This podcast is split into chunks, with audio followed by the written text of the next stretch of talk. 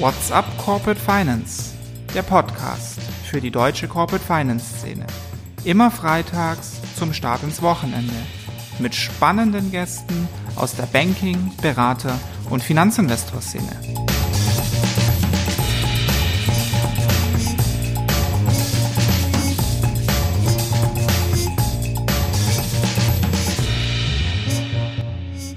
So kam das und dann war noch die Frage, wie können wir das Ganze äh, denn branden und Shareholding as a Service, ganz klar abgekupfert von Software as a Service, äh, ist in aller Munde, gibt auch Equipment as a Service und, und, und. Aber es trifft den Nagel auf den Punkt, denn wir sind echter Gesellschafter mit allen Rechten und Pflichten im Innenverhältnis und auch im Außenverhältnis, aber eben als Dienstleister. Und warum das so ist, da kommen wir bestimmt gleich noch drauf zu sprechen. What's up, meine lieben Podcast-Fans? Mein Name ist Philipp Habdank und ich begrüße euch einmal mehr zu einer brandneuen Folge eures One and Only Corporate Finance Podcasts. Heute nach unseren M&A-Festwochen mal wieder mit einem schönen Restrukturierungsthema, das auf den ersten Blick aber irgendwie gar nicht so nach Restru klingt. Liest nämlich, wenn man nicht genau hinguckt, erstmal SaaS-Modell. Damit werden die meisten von euch bestimmt direkt an das Vertriebsmodell Software as a Service denken, habe ich zunächst auch, bis ich das H in der Abkürzung entdeckt habe. Wir haben jetzt also nicht mit dem SaaS, sondern mit dem SaaS-Modell zu tun. Und das S steht nicht für Software, sondern für Shareholding. Also wir reden hier über Shareholding as a Service. Die Assoziation war bei mir trotzdem direkt da. Anteilseignerschaft als Dienstleistung. Was das denn? Klingt auf jeden Fall spannend. Und das muss ich mir mal genauer erklären lassen. Und zwar von jemandem, der mit diesem Konzept gerade sehr aktiv da draußen am Markt rumläuft, wie mir gesagt wurde. Und darum frisch eingefangen und exklusiv hier jetzt bei uns bei WhatsApp Corporate Finance Silvia Maria Beer von der Kanzlei Norton Rose Fulbright und Florian Dausend von der Cornelius Treuhand Holding. Schön, dass ihr beide da seid. Danke, dass wir da sein dürfen. Kurz noch ein bisschen was zu eurem Background. Ich habe gesagt, äh, Silvia, Norton Rose, ähm, ist erstmal grob umrissen Anwalt. Was genau machst du da und was ist deine Zuständigkeit? Ähm, ja, gerne, Philipp. Ich leite die Restrukturierungs- und Insolvenzrechtspraxis als Partnerin in äh, Frankfurt, in unserem Frankfurter Office und ähm, berate sowohl Corporates, äh, das Management, als auch die gläubige Seite. Und zusätzlich habe ich noch eine ähm, Funktion auf der EMEA-Ebene zusammen mit meinem Londoner Kollegen und leite dort die Restrukturierungspraxis. Mhm. Und du, Florian, hast zwei Hüte auf, habe ich recherchiert. Ja, das ist richtig, genau. Ich bin zum einen äh, Managing Partner bei der Cornelius Treuhand ich mache seit 2014, äh, bin ich als doppelnütziger Treuhänder unterwegs äh, oder besser formuliert, äh, weil es eben auch das eben schon von dir angesprochene Shareholding as a Service äh, Konzept mit umfasst als Interimsgesellschafter. Jede Interimsgesellschafterstellung hat, wie der Name schon sagt, einen äh, Charakter auf Zeit, ist ganz klar Exit-orientiert. Und wie sieht so ein Exit aus? Ähm, entweder ein Verkauf oder eine Refinanzierung. Äh, da spielt mir meine ähm, Erfahrung als ehemaliger Commerzbanker im Bereich Corporates and Markets äh, zu Pass. Und das zweite Standbein, das ist eben angesprochen, ähm, ist die Eco-Management. Das ist eine kleine äh, Corporate Finance Boutique mit insgesamt fünf Leuten. Äh, da bieten wir äh, M&A-Dienstleistungen an, äh, aber auch Debt Advisory-Dienstleistungen. Und wie seid ihr beide zusammengekommen? Eigentlich schon sehr, sehr lange her ähm, haben wir uns im Rahmen des MBA-Studiengangs äh, in Würzburg kennengelernt. Sowohl der Florian als auch ich haben in Würzburg studiert. Wobei im Studium selbst haben wir uns nicht getroffen, aber dann quasi im, im, im, ja, in dem Nach Executive-Studium. Und der Florian war mein Dozent äh, damals und äh, ich damals als Executive MBA Studentin. Und dann sind wir uns wieder begegnet mit großer Freude äh, als ich bei Wellensieg war, da war ich sieben Jahre und äh, Florian damals schon bei Cornelius. Und dann habt ihr zusammengefunden und gesagt, ihr müsst mal ein neues Restrukturierungskonzept ausdenken oder wie kam es zu Shareholding as a Service? Wer hatte da die Idee? Da übergebe ich gerne an, an Florian, weil äh, an sich äh, Shareholder as a Service ist natürlich von Grundsatz keine neue Idee, aber der Name und, und das, das, das Tool an sich ist ja in der Tat äh, schon neu. Ähm, ja, wir arbeiten seitdem zusammen ähm, an verschiedenen Restrukturierungsprojekten, ob das jetzt Distress M&A ist oder klassische Restrukturierungsmandate und jetzt gerade in den letzten zwei Jahren sehr verstärkt an insgesamt zwei großen äh, Shareholder as a Service Mandaten. Wie kam es dazu? Äh, also zum einen äh, diese Interimsgesellschafterstellung als doppelnütziger Treuhänder. Ich glaube, wir kommen ja sicherlich später auch noch auf die Abgrenzung zu sprechen. Sehr stark finanzier, äh, bankengetrieben äh, das Tool, ähm, wie die Jungfrau zum Kind. Äh, denn äh, man, ich bin einfach angesprochen worden, könnte denn hier auch in einer anderen Konstellation tätig werden, nämlich genau dann, äh, wenn man vielleicht keine Stakeholder-Krise hat, äh, sondern es einen Gesellschafter gibt, der zwar noch weiter Gesellschafter sein kann, es aber einfach nicht will. Oder äh, die andere Perspektive ist auch, das haben wir auch gemacht, ein äh, Unternehmen, ein Family Office, ein Konzern, welches Interesse hat an einem Distressed Asset, beispielsweise ein Kauf aus der Insolvenz, und äh, dieses äh, sich aber nicht zutraut aus Managementkapazitätsgründen, aus Reputationsgründen und äh, da gerne erstmal einen Interimsgesellschafter vorschaltet. So kam das und dann war noch die Frage, wie können wir das Ganze äh, denn Brandon und Shareholding as a Service ganz klar abgekupfert von Software as a Service, äh, ist in aller Munde, gibt auch Equipment as a Service und, und, und. Aber es trifft den Nagel auf den Punkt, denn wir sind echter Gesellschafter mit allen Rechten und Pflichten im Innenverhältnis und auch im Außenverhältnis, aber eben als Dienstleister. Und warum das so ist, da kommen wir bestimmt gleich noch drauf zu sprechen. Genau, dann klärt doch mal kurz und knapp, möglichst prägnant in so einem Elevator Pitch Format, was denn das Konzept ist. Und dann steigt man A noch tiefer ein und versuchen es ein bisschen von den anderen Konzepten, die es im Markt so gibt, vielleicht ein bisschen abzugrenzen. Ähm, gerne, ich versuche es wirklich in a nutshell. Also aus meiner Perspektive und natürlich auch basierend auf der, den Erfahrungen mit Florian, ist Shareholder as a Service tatsächlich ein Carve-out und Restrukturierungstool. Oder noch besser zu, äh, gesagt, äh, eine Ausgestaltungsform einer klassischen Carve-out-Situation, wo die Insolvenz per se keine Lösung ist, und der Gesellschafter aus unterschiedlichen Gründen, entweder bilanziellen, aber auch strategischen Gründen, ein gesteigertes Interesse hat, die Gesellschafterstellung an Dritte abzugeben. Und es ist eine Chance zur Entkonsolidierung von Non-Core Assets durch Einbindung eines professionellen Sanierungsgesellschafters, äh, allerdings unter Beibehaltung der Kontrollrechte der äh, Altgesellschafter. Heißt, ihr seid so eine Art Bad Bank für Unternehmen? Ja und nein. Der Gedanke kommt in der Tat schnell, aber es gibt einen ganz großen, einen ganz großen Unterschied zwischen der Bad Bank und Shareholder as a Service. Bei der Bad Bank bleibt diese tatsächlich in der Bilanz und beim, beim Shareholder as a Service gibt es tatsächlich einen neuen Sanierungsgesellschafter, der Lege Artis auch das Unternehmen auch saniert. Ja. Da wird nichts abgewickelt, sondern es wird in aller Regel fortentwickelt und äh, transformiert, wie auch immer. Also das, da, da gibt es schon eine, eine kleine Gemeinsamkeit, aber noch, eine, eine, ein, noch ein größerer Unterschied zu Bad Bank. Das heißt, das Nicht-Kerngeschäft oder das restrukturierungsbedürftige Geschäft wird, es wird schon ein echter Carve-out vollzogen, es wird dekonsolidiert, neuer Gesellschafter, aber die Kontrolle über den Restrukturierungsprozess behält der alte Gesellschafter? Also das ist im Prinzip äh, mannigfaltig gestaltbar. Ähm, wir treten an als Dienstleister, als Shareholder, der das Shareholding as a Service äh, eben betreibt, komplett flexibel. Ähm, aber es gibt Leitplanken und die Leitplanken, äh, die sind im HGB oder nach IFRS oder US GAAP äh, definiert und die heißen Konsolidierungsregeln, Stichwort Kontrollkonzept. Das, was wir sicherstellen müssen, ist, äh, dass die variablen Zuflüsse durch den abgebenden Konzern, den abgebenden Gesellschafter nicht beeinflusst werden können, weil so ist das, das Kontrollkonzept in der internationalen Rechnungslegung definiert. In Deutschland ist es aber auch ähnlich, auch mal nur ein HGB 290 äh, fortfolgende zu gucken. Das sind die Leitplanken. Deswegen beim Aufsetzen so einer Struktur unterhalten wir uns auch regelmäßig mit den zuständigen Wirtschaftsprüfern.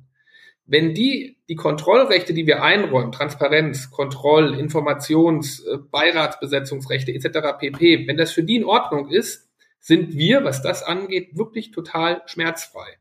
Äh, wir weisen darauf hin, zwar im Wirtschaftsprüfungslehrstuhl promoviert, bin aber kein Wirtschaftsprüfer und berate auch nicht in die Richtung. Das ist eine Sache, die muss dann final der Wirtschaftsprüfer des abgebenden Konzerns äh, prüfen, äh, dass das sicher, sichergestellt ist also diese Endkonsolidierung. Wenn man hier einen Strickfehler macht, äh, dann hat man natürlich nichts gekonnt, weil dann haben wir nämlich genau diese Bedbank-Lösung ähm, und eine Endkonsolidierung äh, eben nicht erreicht. Also das gibt die Grenzen vor.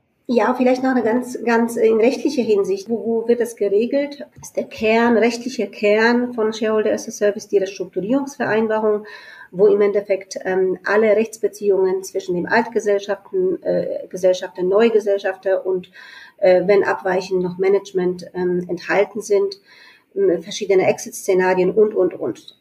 Ja, genau. Also vielleicht auch kurz formal, wie sieht das dann aus in der Umsetzung ähm, bei Shareholding as a Service, bei der Service-Struktur? Schließen wir wirklich einen in der Regel SPA ab. Also wir versuchen im Vorfeld der Transaktion den Carve-out auch gesellschaftsrechtlich schon zu, zu ringfenzen und übernehmen dann im Idealfall, es geht auch anders, aber das ist jetzt mal sozusagen die Plain Vanilla äh, Version, übernehmen wir dann im Rahmen eines Share Deals auf Basis eines SPAs, eines Anteilskaufvertrags, die Anteile für einen symbolischen Kaufpreis. Äh, wir verhandeln keinen Kaufpreis, um das an der Stelle schon mal äh, festzuzurren. Also es ist immer ein Euro. Nee, nicht unbedingt. Ähm, also ich würde mir angucken, äh, wenn der Wirtschaftsprüfer, wir übernehmen tatsächlich auch Unternehmen, die, die vielleicht noch positive Cashflows erzielen, aber wo das Geschäftsmodell halt irgendwo in einem Sunset-Szenario sich befindet. Da kann es durchaus sein, dass da der abgebende Konzern noch positive Buchwerte verknüpft hat und, und dort auch eine Abschreibung zu vermeiden auch alles abzustimmen im Wirtschaftsprüfer, wären wir auch bereit, äh, zu Buchwerten zu übernehmen. Was wir nicht machen, ist, wir haben kein Geld. Das müsste dann also vollständig Vendor äh, finanziert werden. Und das ist ein guter Stich, äh, ein gutes Stichwort. Das bringt mich nämlich zu der zweiten Vereinbarung, die sehr häufig abgeschlossen werden muss. Wir übernehmen gegebenenfalls eine Firma, die bilanziell überschuldet ist. Und äh, Silvia, du weißt das, das ist ein äh, Insolvenztatbestand, den müssen wir erst aus der Welt räumen, weil wir treten nicht an, um eine insolvente Firma oder eine antragspflichtige Firma zu übernehmen. Äh, deswegen wird hier eigentlich regelmäßig äh, dieser Vendor-Loan oder auch die benötigte Kapitalausstattung, die über ein Darlehen vorher reingegeben werden muss oder zugesagt werden muss, ähm, qualifiziert nachrangig gestellt, äh, um eben diesen Insolvenzgrund aus der Welt zu räumen. Das ist die zweite Vereinbarung. Die dritte Vereinbarung, die hat Silvia gerade angesprochen, ist die Restrukturierungs- oder ich würde sogar lieber Kooperationsvereinbarung nennen. Hier sind, das ist sozusagen das Innenverhältnis des Treuhandvertrags, was hier gespiegelt wird. Und hier können wir wirklich mannigfaltig, flexibel alles ausgestalten, was wir wollen, unter Beachtung der Konsolidierungs- oder viel besser Endkonsolidierungsleitplanken. Ne? Kontrollmöglichkeiten, also das Wort Kontrolle versuche ich auch immer zu vermeiden, weil heißt ja Control-Prinzip, aber die Einflussmöglichkeiten. Und es kann angefangen, wenn wir es mal von hinten aufzäumen, das Pferd, wie kann so ein Exit aussehen? Äh, wie kann, wie können verschiedene Exit-Szenarien, wie, wie können verschiedene Restrukturierungsszenarien, Transformationsszenarien äh, aussehen? Wie äh, werden Beiräte, Aufsichtsräte besetzt? Wie wird ein M&A-Berater im Fall eines angedachten Verkaufs ausgewählt? Vielleicht gibt es aber auch noch äh, Lieferbeziehungen, die, die, die beibehalten werden wollen. Wie regeln wir das? Stichwort Zebra-Werke. Also das ist alles ausgestaltbar und insofern auch äh, der große Unterschied zu einem äh, Deal mit einem Finanzinvestor. Ihr übernehmt eine, einen Firmenteil oder ein, ein Asset, ihr restrukturiert das und dann wird es am Ende sicher verkauft. Die Übernahme ist meistens für einen symbolischen Euro, ähm, zumindest was den Kaufpreis betrifft. Das ist ja schon im Prinzip auch das Konzept, was die, ähm, die Turnaround-Investoren so erstmal machen, mit dem Unterschied, dass halt der neue Eigentümer kein Finanzinvestor ist, sondern Treuhänder. Ne? Kann, kann man, ist das im Prinzip die Abgrenzung zum Turnaround-Investor? Ähm, die Abgrenzung ist folgendermaßen. Wir sind ein echter Gesellschafter, der auch unternehmerisch aktiv wird. Aber das ist der Turnaround-Investor auch. Ja, aber der Turnaround-Investor, ich meine, klar, es gibt auch diejenigen, die für einen Euro einsteigen und sich versuchen über Sale und Leaseback und so weiter und dann eigentlich kein eigenes Geld mitbringen. Aber ähm, es gibt halt auch die Turnaround-Investoren, die mittlerweile eigenen, eigene Fonds haben und Geld mitbringen. Das ist deren Vorteil im Vergleich zu unserem äh, Produkt. Wir bringen kein eigenes Geld mit. Aber wir verhandeln keinen Kaufpreis. Wir machen nur eine sehr abgespeckte Due Diligence. Da geht es nicht darum, irgendwelche Findings zu produzieren, um einen Kaufpreis äh, oder die Mitgift zu optimieren oder einen Kaufpreis zu minimieren. Es geht einfach nur darum, äh, im Rahmen der Due Diligence einen Businessplan äh, zu entwickeln, an den alle Beteiligten glauben. Wir, äh, der abgebende Konzern, das ist die eine Aufgabe der Due Diligence und natürlich den Carport vorzubereiten. Und der, und der zweite Punkt ist, sich über mögliche Exit-Szenarien, heutzutage ist es ja wichtiger als, als je in Szenarien zu denken. Da haben wir einen Expected Case, ja, darauf basiert dann der Businessplan. Und äh, es gibt aber auch noch weitere Szenarien bis hin äh, zu einer Liquidation. Das ist nicht, wofür wir antreten, aber in der Regel, wie sehen die Exits aus? Business-Transformation, äh, Business-Restrukturierung, anschließender Verkauf und wenn alle Stricke reißen, äh, ist im Idealfall äh, kalt zu liquidieren. Weil was wir schon machen wollen, ist, wir wollen für den abgebenden Konzern einen Clear Cut gewährleisten die Entkonsolidierung und auch nicht, dass irgendwie, wir wollen auch, dass, dass, dass Anfechtungsrisiken anfangen, also die ganzen Fristen anfangen zu laufen. Wir wollen das wirklich also absichern. Also das ist, das ist über die Szenarien natürlich im Vorfeld auch alles besprochen, aber um das abzuschließen, bei der Due Diligence geht es darum, einen Business Case zu entwickeln, an den wir alle glauben und der auch einen etwaigen Funding-Bedarf identifiziert, der dann vom Altgesellschafter gedeckt werden muss oder weiteren äh, Stakeholdern. Ich höre raus, dass ihr dann klar mehr im Interesse des ähm, Altgesellschafters agiert, als es jetzt ein Turnaround-Investor tun würde. Genau, wir haben auch keinen Renditeanspruch. Also wenn jetzt so ein Distressed Asset Investor reinkommt und Geld reinlegt, dann will der ein IIR äh, von mindestens mal 15 Prozent äh, realisieren haben wir nicht. Wir wollen eine Fee verdienen, eine Dienstleistungsgebühr, weil wir sind, machen Shareholding as a Service. In was für einer Größenordnung liegt die Fee? Kommt drauf an, also wir wollen natürlich schon auch, solange wir das halten, schon auch die Möglichkeit haben, wir sind eine, eine, eine kleine Struktur, aber trotzdem haben wir unsere Kosten, fällt aber nicht großartig ins Gewicht, äh, so eine Art Admin-Fee. Wir treten aber an, um gemeinsam erfolgreich zu sein. Und da stellen wir regelmäßig sicher, dass dieser Vendor-Loan oder dieses Geld, was in Form äh, eines Darlehens reingegeben wird, wenn das bedient wird, dann fließt Geld zurück an den Altgesellschafter.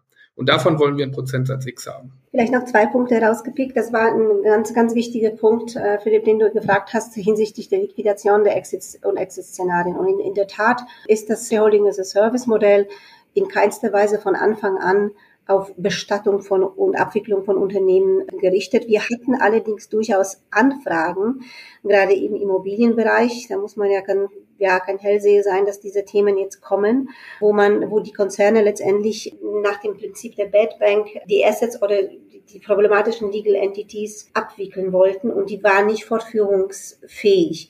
Äh, diese Mandate haben oder diese Anfragen, die haben wir von Anfang an abgelehnt. Äh, die kann man natürlich in einer anderen Art und Weise lösen, aber es ist äh, uns schon sehr, liegt uns nicht, nicht nur am Herzen, sondern einfach wichtig, strategisch wichtig, dass man Shareholder as a Service nicht als, ein, als Abwicklungsmodell betrachtet, sondern ganz im Gegenteil, ich würde fast in die Richtung gehen, Transformations-Restrukturierungsmodell. Und in der Tat, Shareholder getrieben, im ja, äh, Gegensatz zu anderen Modellen, die durchaus auch ähm, Gläubiger getrieben sind.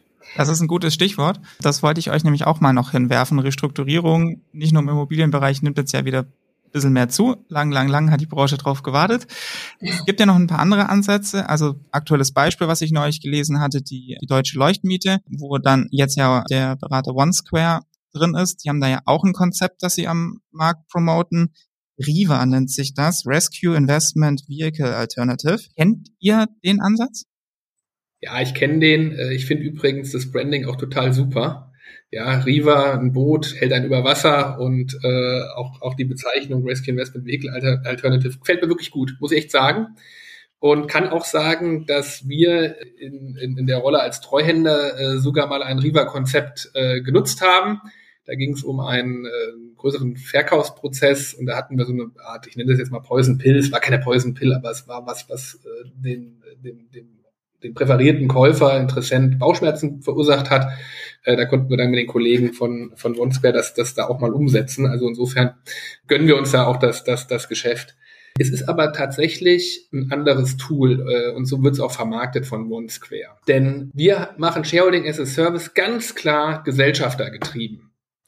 Ja, also die Initialzündung ist keine Stakeholder-Krise. Äh, Klassiker, Finanziers sind irgendwie, haben ein außerordentliches Kündigungsrecht wegen wiederholtem Covenantbruch oder eine Prolongation steht an, haben aber irgendwie nicht mehr so richtig Vertrauen ins Management und in die Gesellschafterstruktur, weil vielleicht gewisse Dinge nicht umgesetzt werden und sagen, okay, wir machen das, weil wir an einen gesunden Kern glauben, aber nur unter der Bedingung, dass die Anteile irgendwie übertragen werden, zum Beispiel in eine doppelnützige Treuhandschaft.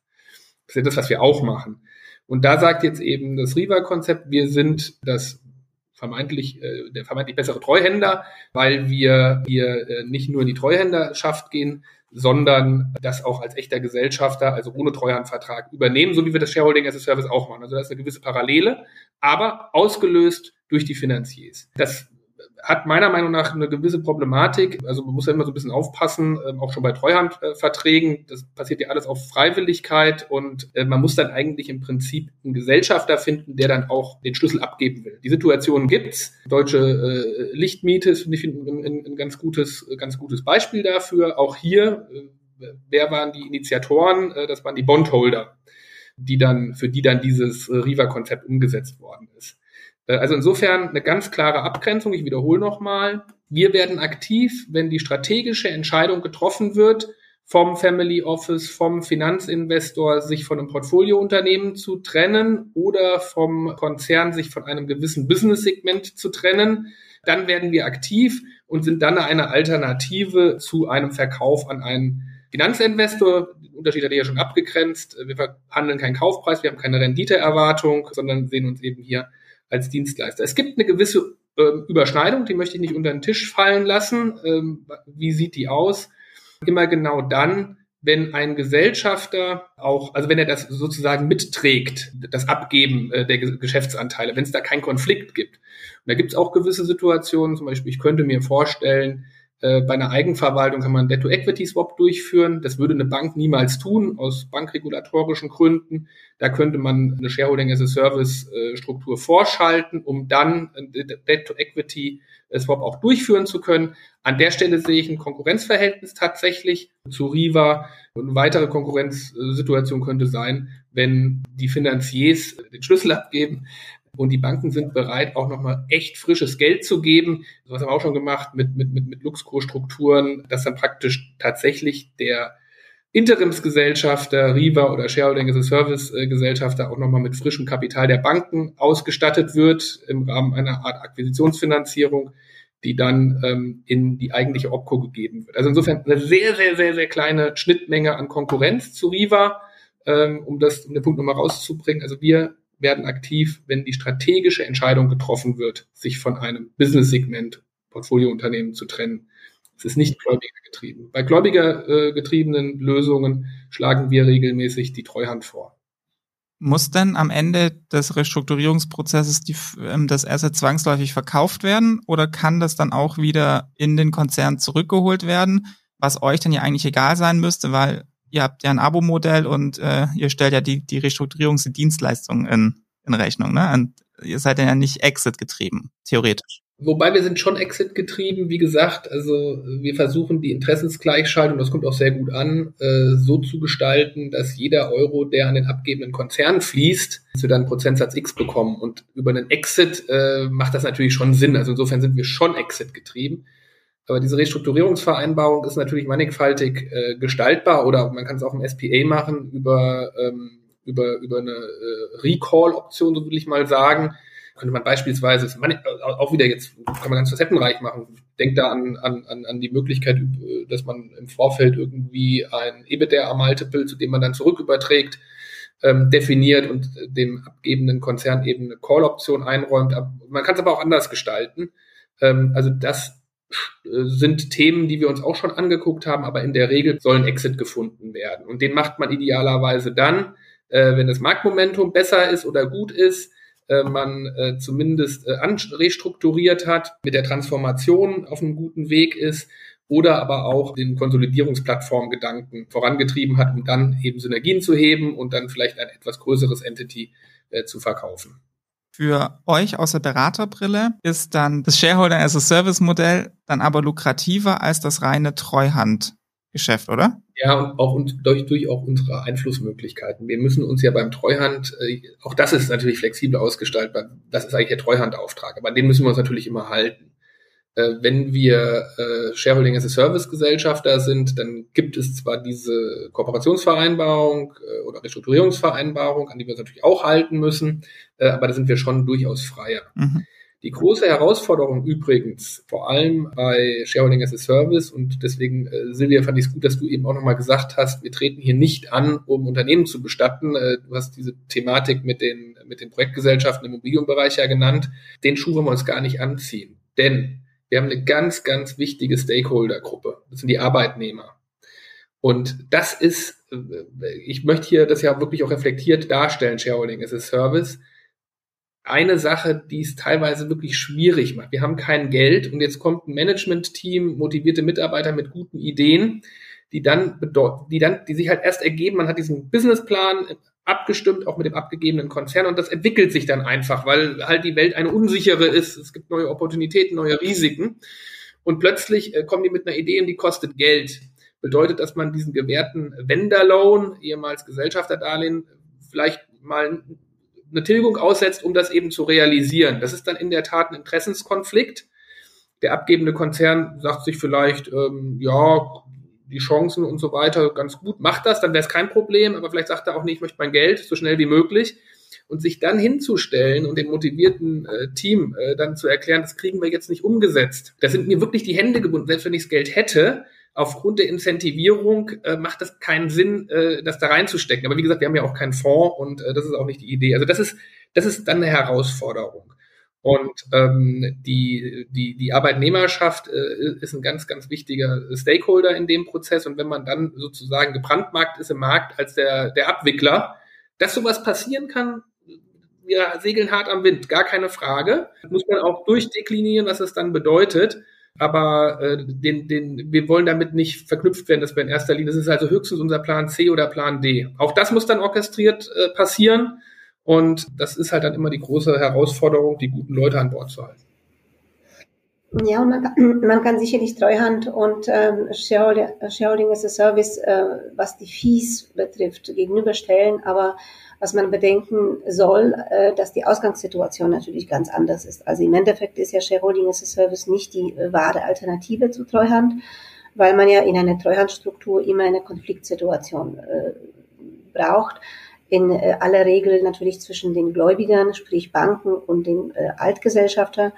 Ähm, und wir, das ist ja auch kein Geheimnis, dass Treuhandschaften meistens von den äh, Gläubigern getrieben werden, so dass dann der Altgesellschafter, um überhaupt Rest an, an Kontrolle am eigenen Unternehmen zu retten, äh, dann in, sich in die Treuhand entscheidet, in der Hoffnung, dass dann natürlich doch, dass dann noch was für ihn ab, äh, abspringt. Und bei Shareholding is a Service, bei den Fällen, die wir zusammen betreut haben, haben wir zumindest keine komplexe Bankenstruktur, eigentlich kaum bankenfinanzierte äh, Themen, sodass ähm, der Trigger, die, das Incentive nicht aus einer Konfliktsituation entsteht, sondern aus einer reinen strategischen, querstrich bilanziellen Überlegung. So, und um das noch vielleicht abzuschließen, bei Sharing as a Service, wenn wir ganz erfolgreich sind, die geniale Transformationsidee haben, für ein gut geglaubtes Geschäftsmodell zum Beispiel, dann alle Verbindlichkeiten gegenüber dem Altgesellschafter zurückgeführt haben, dann haben wir natürlich ein theoretisches äh, Upside, was wir bei einer Treuhandschaft nicht haben. Weil bei einer Treuhandschaft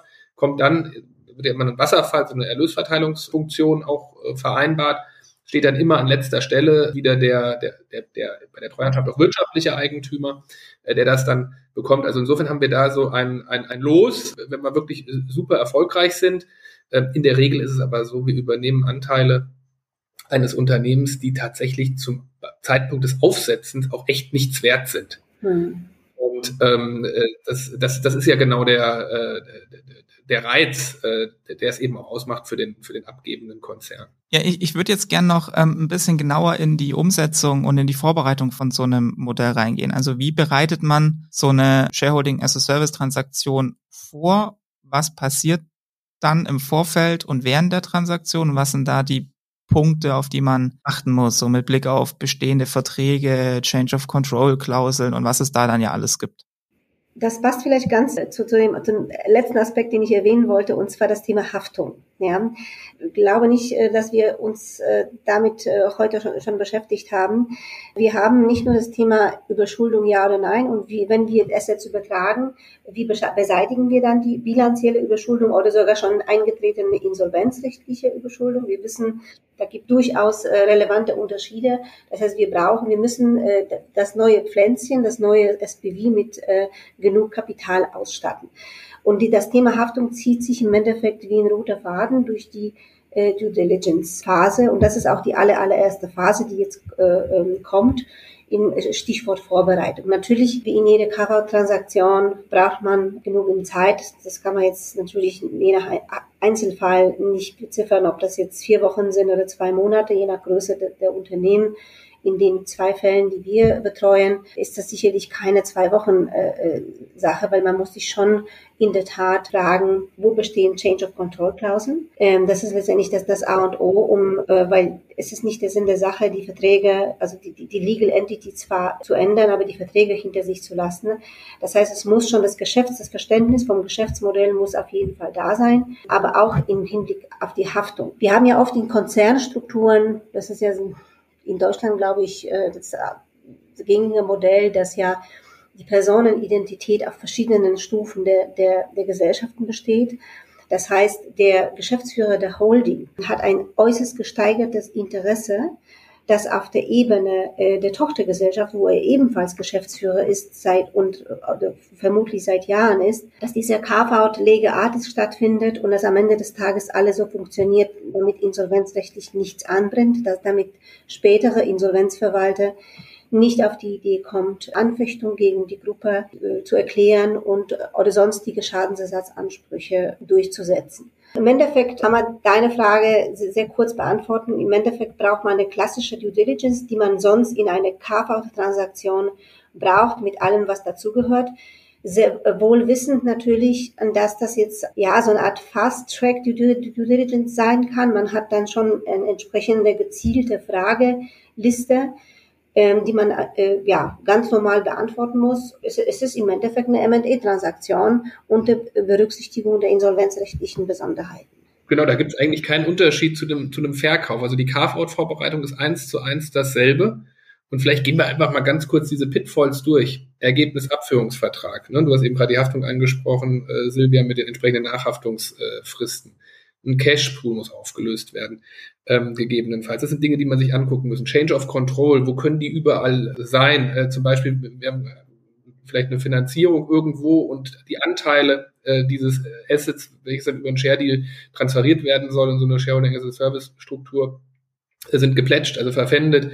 Äh, da muss man natürlich die Banken äh, äh, fragen. Aber auch zum Beispiel die Kunden. Ich denke gerade in Richtung Automobilzulieferer. Ja, sehr häufig sind die Werkzeuge äh, im Eigentum der Kunden. Also geht da also auch nichts, ohne das mit denen natürlich abzustimmen. Arbeitnehmer, habe ich gerade schon gesagt, gibt es einen Betriebsrat. Äh, auch der wäre ab einem gewissen Punkt äh, einzubinden, auch zu überzeugen, gegebenenfalls sogar an so einer Shareholding-as-a-Service-Struktur zu beteiligen. Das sind, äh, das sind alles Dinge, die man äh, berücksichtigen muss und die, die man im Vorfeld bei der Vorbereitung äh, dann auch adressieren muss, ja. Stichwort Finanzierung hätte ich gern nochmal. Ihr habt bislang immer gesagt, das läuft über also die Restrukturierung wird finanziert über ähm, Gesellschafterdarlehen vom Konzern. Ist dieses Modell denn auch ähm, finanzierungsfähig? Das heißt, dass es zum Beispiel nochmal eine Bank oder ein Debt Fund dieses SPV finanzieren könnte? Passiert das in der Praxis? Also, oder ist das wirklich auch ganz klassisch wie beim ähm, Turnaround Carve-out mit Gift? Ja, eher zweiteres. Also ich will äh, ersteres auch nicht ausschließen. Äh, diese Lösungen gibt's. Da, da, da wäre dann auch zum Beispiel zu Riva diese, diese Konkurrenzschnittmenge. Äh, aber in der Regel ist es tatsächlich so, dass ähm, das Funding Gap, was eventuell besteht, vielleicht aber auch nicht, ja, bei dem Fall, den wir gemacht haben hier für Pitney Bows, da, da, da, da wurden positive Cashflows ähm, erwirtschaftet da war das eben nicht, nicht notwendig. Aber in der Regel äh, sind das Situationen, wo auf dem Entity, welches übernommen werden soll, eigentlich keine signifikanten äh, Bankfinanzierungen oder Debtfondsfinanzierungen mhm. sind. So, wenn die da wären, dann wäre zu überlegen, ob man die irgendwie einbinden kann in die Lösung, äh, macht die Sache aber dann noch komplexer, noch schwieriger. Äh, und dann haben wir tatsächlich auch einen Interessenskonflikt zwischen Finanzier äh, und abgebenden Konzernen, denn du kannst dir vorstellen, äh, wenn das ein Großkonzern ist, dann ist das irgendwo auch aus Bonitätsgründen einfach charmanter, wenn die Opco, die vielleicht noch über einen Ergebnisabführungsvertrag abgesichert ist, dann noch in diesem Mutterkonzern ist oder in dem großen PE hängt. Also in der Regel äh, Funding ganz klar äh, von Gesellschafter, Altgesellschafterseite. Mitarbeiter hast du vorhin schon angesprochen, dass das ein großes Thema ist. Wie sieht's denn auf mhm. der Management-Ebene aus? Kümmert ihr euch ähm, komplett allein um die Restru oder kommt da noch ein, ein Restrukturierer aus dem Konzern mit dazu, der aufpasst oder mitmacht oder kommt ein externer Interims ähm, rein oder was ist da so die gängige Praxis? Flexibel, vielleicht, Silvia, kannst du ja gleich auch noch mal kurz erzählen, wie wir das bei dem einen Fall dann gehandhabt hätten. Ähm, in der Regel ist es tatsächlich so, äh, dass man ein Management-Team mit übernehmen kann. Im Rahmen der vorbereitenden Maßnahmen beim Erstellen dieses Businessplans muss man sich natürlich auch über das Thema Management-Team Gedanken machen. Wir haben aber auch über unser Treuhandgeschäft und auch unsere guten Zugänge im Restrukturierungsmarkt äh, CAOs, mit, dem, mit denen wir zusammenarbeiten, die dann passen. Also ich würde sagen, jedes Projekt ist anders und äh, wir stellen individuelles Projektteam zusammen. Ja, vielleicht eine Sonderkonstellation ist sicherlich äh, die, die ich vorhin geschildert habe, wenn wir Personenidentität auf verschiedenen äh, Ebenen haben dann ist es natürlich das urige äh, Interesse äh, des Gesellschaftergeschäftsführers, ähm, dass er natürlich nicht im Management bleibt, sondern dass gerade die Managementfunktion abgibt. Ähm, diese Konstellation muss man sicherlich auch mit, ja, als, als so eine Art Einzelfall betrachten. Ansonsten ist es wie bei jeder M&A-Transaktion, wenn das ein Fremdmanagement äh, ist und äh, gut funktioniert, kann es sicherlich auch äh, mit übertragen werden. Auf der anderen Seite befinden wir uns gerade in einer Strukturierungssituation, so dass man, ich würde sagen, in den meisten Fällen davon ausgeht, dass das Management doch am Ende des Tages nicht so performt hat, äh, aus, aus diversen Gründen. Wir haben im Moment auch erstaunlicherweise oder erstaunlicherweise im Vergleich zur früheren Zeit sehr viele externe Krisenfaktoren, wo selbst gute Manager äh, nichts dafür können, dass ähm, wir jetzt äh, eine erhöhte Inflationsrate haben, äh, gestiegene Zinsen oder Lieferkettenthemen. Aber grundsätzlich ist es so, wie, jetzt auch der Florian vorhin erläutert hat. Na, ich frage nur deswegen nach dem externen, weil gerade bei so einer harten Restrukturierung ist es ja oft auch einfacher, wenn da jemand von extern reinkommt, der da unbefangen rangeht, auch mal härter durchgreifen kann, als wenn das jetzt eine Restrukturierung ist, wo auch je nach Ausgestaltung der Altgesellschaft mal noch mehr oder weniger mitbestimmen kann und dann das vielleicht auch noch mal aus politischen Gründen irgendwie bremst oder wie auch immer. Nee, ganz wichtiger Punkt. Ähm, hat man übrigens bei der Treuhand auch, kommt dann wiederum aufs Innenverhältnis drauf an, aber als Shareholding as a Service äh, Dienstleister auf jeden Fall. Ähm, in der Regel übernehmen wir GmbHs, also Gesellschaften mit begrenzter Haftung. Bei Aktiengesellschaften sieht es ein bisschen anders aus, wenn man da den Aufsichtsrat natürlich noch dazwischen hat. Ähm, aber als GmbH-Gesellschafter hat man über Gesellschafterbeschluss jederzeit die Möglichkeit, äh, Geschäftsführer äh, abzuberufen und neu zu bestellen. Und das machen wir auch. Und bei Shareholding as a Service äh, gehen wir sogar, auch das würden wir als Treuhänder nicht machen, ähm, äh, tatsächlich in die, in die, in die, in die, in die Geschäftsführungsfunktion, wenn es denn sein muss. Äh, aber sehen natürlich auch ein, wenn das äh, eine gewisse Branche ist und wir eine Branchenexpertise hier auch benötigen. Und da greifen wir auf unser Netzwerk an Branchenexperten auch zusammen, mit denen wir das dann, wie gesagt, äh, projektspezifisch äh, äh in Angriff nehmen. Mit projektspezifischen Projektteams. Und dann erst einmal die Frage der Fragen, wie oft habt ihr das Konzept umgesetzt? Ja, also ähm, ich, wir haben es jetzt äh, als reines Shareholding as a Service äh, Konzept dreimal erfolgreich umgesetzt. Äh, das war einmal der eben schon angesprochene Fall äh, Azolva, äh, die nordeuropäischen Aktivitäten ähm, ehemals von, von, von Pitney aus, also diese Frankiermaschinen und Invertiermaschinen.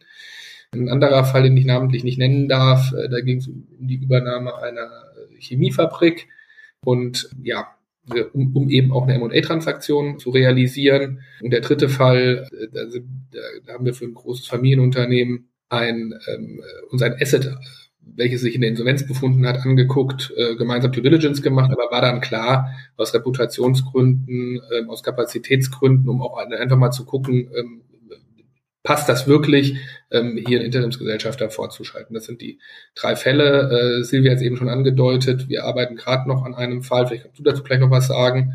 Äh, und ähm, also die Anfragen insbesondere zu Shareholding as a Service, die, die, die ziehen an, also sogar mehr als Treuhand. Genau, also wir haben ja äh, tatsächlich in zwei äh, sehr, sehr großen ähm, ja, Konzernfällen in Deutschland Shareholding as a Service als eine Alternative, also Dual Track kann man das äh, sagen, bis zu der klassischen äh, Carve-out-Transaktion durchgeführt. Bei dem anderen Fall ist es noch nicht abgeschlossen, da sind wir gerade dabei. Das ist ähm, eine deutsche Gruppe äh, mit über 1,5 Milliarden Umsatz, die eine der Sparten natürlich im Automotive-Bereich äh, hat und in einem äh, anderen äh, Kontinent äh, gerne, ich sage mal, sowohl die Legal Entity als auch den den Teil des, des, des, des Businessmodells abstumpfen würde und äh, mit allem, was dazugehört, also die ganze Kaskade äh, an, an Voraussetzungen, die wir gerade besprochen haben. Von daher passt das irgendwie wie Faust aufs Auge. Das wird gerade geprüft, nachdem man festgestellt hat, eine, eine, eine klassische KV-Transaktion mit einem äh, in, äh, Investorensuche und, und, und würde wahrscheinlich zum negativen Kaufpreis äh, führen. Und das ist oft so der Trigger, wo der Gesellschafter sagt, ey, wenn ich jetzt schon mal man Geld dafür zahlen muss, dass mir jemand das abkauft, dann kann ich auch ein bisschen Geld dafür zahlen und mir den, den Verkauf so gestalten, dass das Hand und Fuß hat, vertrauenswürdige Leute, geprüft im Markt und am Ende des Tages aus dem Ex kann ich vielleicht auch noch was davon haben, wenn wir äh, eine Alternative äh, vorsehen, Rückveräußerung. Das hast du ja äh, zu Recht auch als eine Alternative erwähnt. Äh, die auch eine Exit, äh, ein Exit-Szenario ist. Also Exit ist ja nicht nur äh, Verkauf an Dritte, sondern kann ja auch eine Rückveräußerung sein an den Altgesellschaften, sofern, äh, sofern gewünscht. Und das ist eigentlich so der Klassiker und der, der dankbarste, das dankbarste Modell, weil wir auch hier in dem Fall kaum relevante Intercompany Operating Business äh, Verbindungen haben. Wir haben keine komplexe Bankenstruktur, wir haben keinen Haftungsverbund mit der äh, Holding. Also es ist eigentlich verhältnismäßig leicht zum Rauskaven, aber, und das ist auch wichtig, die Kunden sind aber die gleichen. Das heißt, die OEMs, die würden, wären wahrscheinlich not amused auf der deutschen Ebene, wenn man kommen würde, sagen wir, wir haben es jetzt schnell verkauft an ein, weiß ich, PE-Haus, und was da passiert, ist uns auch egal. Ja, das heißt, das Interesse, dass es dem verkauften, kriselnden Asset oder Legal Entity dann am Ende des Tages gut geht, ist ja auch ein wichtiges Interesse gegenüber den OEMs. Ja, und die sind natürlich, äh, die finden selbst das Konzept sehr, sehr interessant. Ist natürlich im Moment äh, bekannterweise sehr viel, sehr viel los im Markt in diesem Bereich. Äh, wird sehr viel verhandelt. Mal gucken, was die, was die nächsten Monate bringen da ein ganz konkretes Beispiel noch, ähm, noch, noch kurz. Ähm, beim, bei mir im Podcast war neulich auch der Johannes Laumann von Butaris. Die haben ja gerade auch einen Deal gemacht mit Mann und Hummel, haben da das Plastikgeschäft rausgeschickt und gekauft, war allerdings auch ein ordentlicher Kaufpreis mit dabei. Mhm. Ähm, aber ist im Prinzip auch diese Situation, die wir jetzt hier gerade dauernd geschildert haben. Hättet ihr das, das Asset auch gern genommen mit dem Shareholding as a Service Modell oder wäre das da nicht in Frage gekommen, weil dann doch der Kaufpreis zu hoch war oder so? Ich, äh, ich äh, enthalte mich jetzt, zu, äh, weil das, das ist ja ein Fall, der, der aus unserer Kanzlei kommt. Von daher, ähm, das ist ja auch. Aber was man vielleicht unabhängig jetzt von dem Fall sagen kann, ist ein bisschen das Problem an meinem Geschäftsmodell. Ja, selbstverständlich, ja, äh, zeigen wir hier eine Option auf, ähm, um auch vielleicht festgefahrene M&A-Prozesse, auch, äh, das wird dann auch vielleicht auch genutzt, um, um, um die wiederzubeleben und äh, vielleicht auch die Konditionen zu optimieren. Das ist halt so, aber dafür treten wir an und wir wollen auch wirklich nur dann den Zuschlag bekommen und die Anteile übernehmen, äh, wenn, wenn, wenn es wirklich auch äh, sinnvoll ist, weil wir wollen ja sozusagen nur eine Dienstleistung bringen, die auch, die auch gefragt wird. Das heißt, wenn sich in so einem Prozess dann ergibt, äh, dass irgendwie ein äh, Investor noch um die Ecke kommt und echt einen attraktiven Preis zahlt und alle Bedürfnisse bedient, äh, die der abgeben, dann, dann sagen wir, okay, äh, dann diesmal nicht, vielleicht bei, auf zu, zu neuen, neuen Fällen. Mann und Hummel war jetzt ja auch gerade, ehrlich gesagt, nur ein Beispiel, ähm, das mir in den Kopf kam. Ähm, diese ESG-Thematik hat aber ja auch gerade im Prinzip die ganze deutsche produzierende äh, Industrie. Jeder muss irgendwie sein, Anführungszeichen, schmutziges Geschäft loswerden oder dafür irgendeine sinnvolle Lösung finden. Vielleicht Frage an dich, Florian. Glaubst du, dass das ähm, Shareholding as a Service Modell in solchen Fällen funktioniert? Ja, absolut. Ich glaube, das zahlt da äh, absolut drauf ein. Äh, meine These ist sogar, dass Unternehmen, die perspektivisch noch äh, braun, äh, braune Aktivitäten haben, äh, nicht mehr finanzierungsfähig sein werden und damit auch nicht mehr restrukturierungsfähig sein werden. Und äh, wenn man sich Konzerne anguckt, die eben auch noch echt gutes Geschäft haben, was auch green ist, dann äh, macht es absolut Sinn, äh, sich äh, frühzeitig davon zu trennen, das Thema zu adressieren, ohne natürlich äh, in, in, in diesen Verdacht des Greenwashings zu kommen. Regulatorisch ist ja jetzt echt viel passiert äh, unter der Überschrift ESG, Environmental äh, Social Governance und auch der CSRD, dieser Corporate Sustainability Reporting Directive äh, von der EU. Also nur damit du mal ein Gefühl bekommst, ähm, ab 23 müssen 15.000 Unternehmen allein in Deutschland im prüfungspflichtigen Lagebericht äh, die Größen Net Sales, Operating Expenses und Investments äh, reporten. Also haben wir da auch eine klare, das ist nicht nur so ein bisschen Prosa-Fließtext, sondern eine klare Verknüpfung ähm, auch zum Rechnungswesen. Ähm, andererseits gibt es noch diese EU-Taxonomie, an die sich die Banken äh, wenden müssen. Beim Commerzbank-Geschäftsbericht habe ich das jetzt schon gelesen. Die müssen noch nicht, aber haben es schon gemacht. Den sogenannten Green Asset Ratio ähm, veröffentlicht. Äh, da wird halt einfach geguckt, wie viel des Kreditbuchs äh, wird äh, in grüne Businessmodelle als Kredit ausgegeben.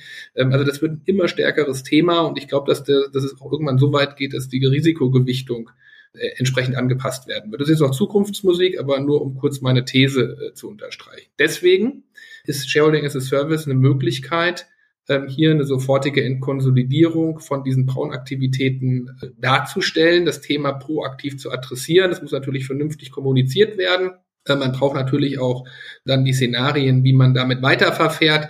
Das äh, gibt sicherlich Geschäftsmodelle, da gibt es Transformationsideen, da gibt es Geschäftsmodelle, da gibt es vielleicht Abwicklungsplattformen, Ideen und es wird wahrscheinlich aber auch Geschäftsmodelle geben, die tatsächlich abzuwickeln sind. Ähm, aber es ist auf jeden Fall ein klares, klarer Benefit, äh, das äh, auch schon aus Managementkapazitätsgründen zu, zu, zu ringfenzen äh, und an den Shareholding as a Service Provider zu, zu, zu übertragen. Spannend. Vielen, vielen Dank euch beiden, dass ihr, dass ihr da wart. Menge gelernt über Chars, Riva, ähm, Treuhänder und Restrukturierung generell. Ähm, hat erstaunlich viel Spaß gemacht, obwohl es ein Restru-Thema ist. Ja, Restru ist spannend, ja. Ja, macht Spaß, ja. Und ich hoffe auch euch, liebe Zuhörerinnen und Zuhörer, hat die Folge getaugt. Hab auch ein bisschen was über Restrukturierung gelernt, was ihr vorher noch nicht wusstet. In jedem Fall freuen wir uns über euer Feedback und wir freuen uns, wenn ihr uns in der Szene weiterempfehlt, damit wir weiter wachsen können und weder Shareholding as a Service noch Riva irgendwann mal persönlich für uns relevant wird. Jetzt wünsche ich euch aber ein erholsames und vollkommen treuhänderfreies Wochenende. Bis zum nächsten Mal. Euer Philipp Habtang.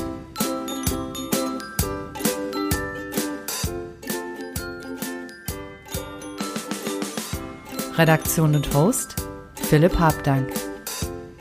Musik What's the Angle und What a Wonderful Day von Shane Ivers. www.silvermansound.com